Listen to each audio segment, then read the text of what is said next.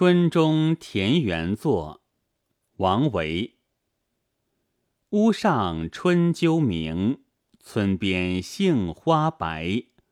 池府法远扬，鹤雏掺泉麦。归雁识故巢，旧人看新历。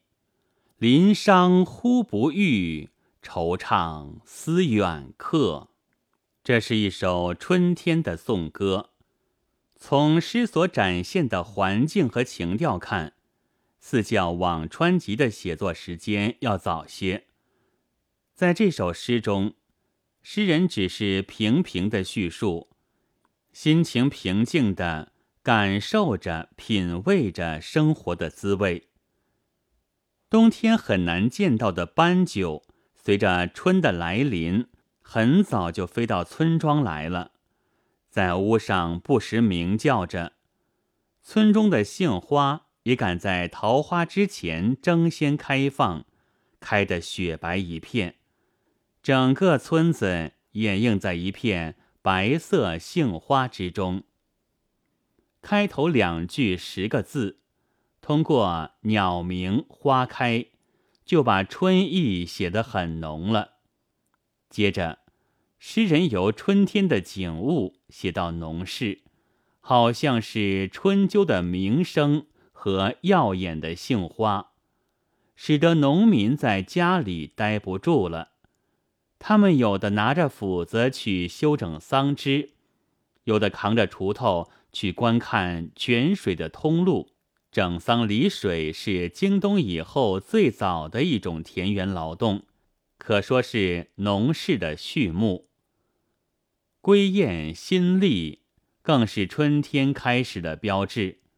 燕子回来了，飞上屋梁，在巢边呢喃的叫着，似乎还能认识它的故巢。而屋中的旧主人却在翻看新一年的日历。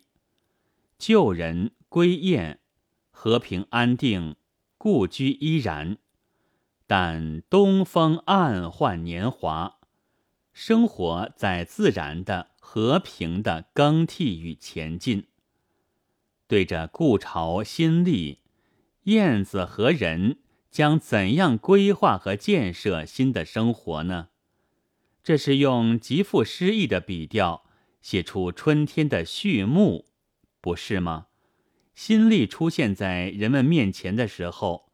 不就像春天的布幕在眼前拉开了一样吗？诗的前六句都是写诗人所看到的春天的景象，结尾两句写自己的感情活动。诗人觉得这春天田园的景象太美好了，木欣欣以向荣，泉涓涓而始流。一切是那样富有生气，充满着生活之美。他很想开怀畅饮，可是对着酒又停住了。想到那离开家园做客在外的人，无缘享受与领略这种生活，不由得为之惋惜惆怅。这首诗春天的气息很浓。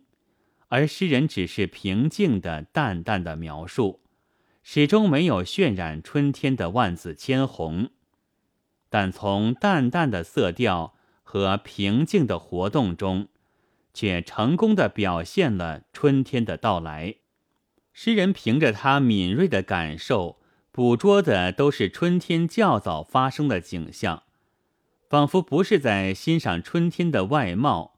而是在倾听春天的脉搏，追踪春天的脚步。